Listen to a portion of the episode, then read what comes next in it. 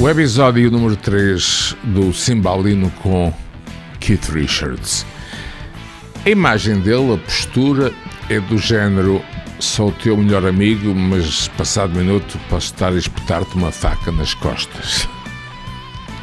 Como alguém me disse, cada cigarro que fumas é um minuto de vida a mais para Keith Richards. Quem me disse está aqui ao meu lado e faz parte deste projeto, Jorge Guimarães Silva. Espero que tenham vivido e sentido como nós este contacto direto, exclusivo que fazemos, recuperando uma conversa ocorrida no Hotel Jorge V. O hotel que era, posso dizer-vos, a embaixada da rebaldaria dos Stones em Paris. Vamos então à terceira e última parte de um cimbalino com Keith Richards. I just came out of Glastonbury. I mean, I could tell you amazing and rock and roll story. Like, you know, Jimmy Page looking for his dressing room. Nobody was there. Yeah, Page had a hard job finding himself, let alone his dressing room. But I do yeah. love Jimmy. Yeah, I know. But what, what, what, what I mean um, is this. Um, I kind of get lost here, but I'll, I'll come back. Uh, I was talking about the Guns N' Roses. Like Jimmy with his dressing room, get lost. Yeah. it's, it's a great and rock and roll story. But what I mean is this: uh, I, I, saw the Black Crowes again. They, they, they very vibey. They, they, jam a lot. Yeah. I mean, they got. You, I know you, you control your business. What's obviously a very personal choice of yours for, for support. I, yeah, the Black Black Crowes. They, I mean, they have an identity. They like to play together. They know what they want to do. Um, I do think um, the 80s put a big hole in the whole tradition of band, you know, guys playing together, bands playing together, because synthesizers got so much in the way. There's a, you know, bands like the Black Crowes and Pearl Jam, and even the, the whole new load of them, they're still gonna have, they're still learning, you know, because there's that 10-year hiatus basically with guys playing together, you know. Do you think about having Bon Jovi uh, in Paris? I mean, it's it's brave from them in many ways. Well, Is there any it's summer, it's, you know, you know, yeah. why not? Why not? Know, right. you know, Why not? I mean, all I did, uh, if it was the other way around, I certainly wouldn't open for him. You know? good, good answer. Keith, as you know, I'm from Portugal, Lisbon. It was very important you, you guys were there on the 10th of June. I loved it. Yeah, five days ago. I love Fado, see. Yeah, you've been to the Fado house? Yeah, any personal I, vibes going about back. Tell us uh, any personal vibes about, about Portugal, what they feel when they play there.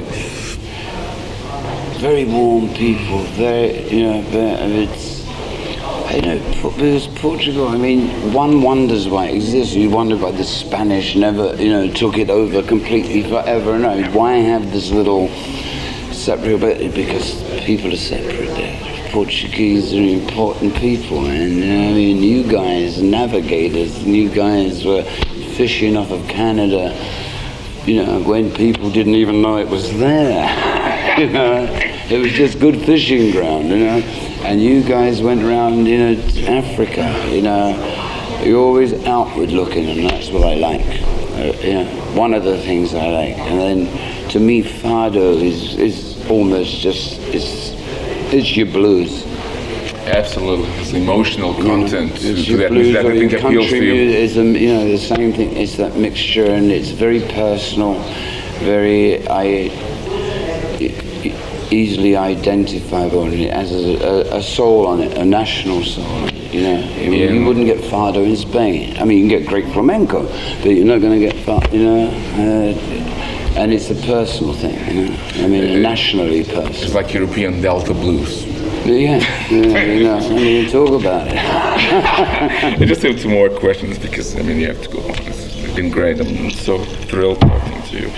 I, I think the songs are happier than ever. I think the vibe in the band right now is just amazing. I agree, yeah.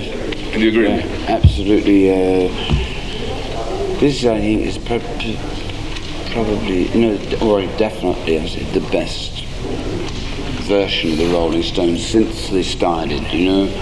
Um, Steel Wheels a few years I was, yeah, it was a victory of sorts at least, you know, we did it, but and after reviewing it afterwards, I said, the band too big, There's too many horn players, too many chick singers, too many piano players. I mean, and a, ha- and a happy bass player. You know, yeah, Elvis. yeah, yeah, uh, glum, glum.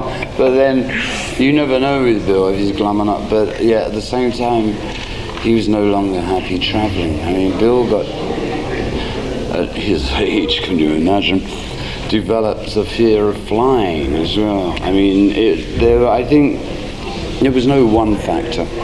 There was no one factor why Bill left the band. It was a mixture of. I don't want to deal with that, you know, private you know, side, which I and uh, you know, he, at first I was mad, and I did boom.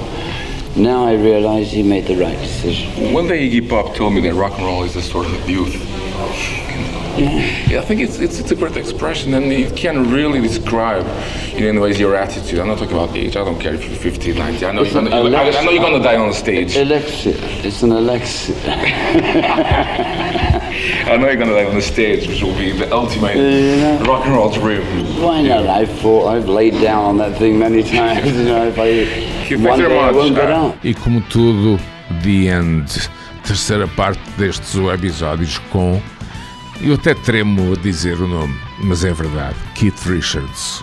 Fora- Foi um encontro único e exclusivo com o lendário e mítico Rolling Stone, que todos nós esperamos viva e trabalhe por muitos anos. Ele próprio me confidenciou que vai durar enquanto puder e é um facto, porque esta entrevista foi feita, ou conversa eh, com o Cimbalino, como nós chamamos, foi feita nos anos 90.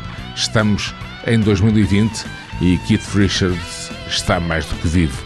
Parece que é verdade que ele vai resistir muito e muito tempo. E todos nós esperamos que assim seja. Foi mais um Cimbalino com, desta vez com, e volto a dizer, quase extremo, Keith Richards. Sonorização de Jorge Guimarães Silva ou Super Guimas.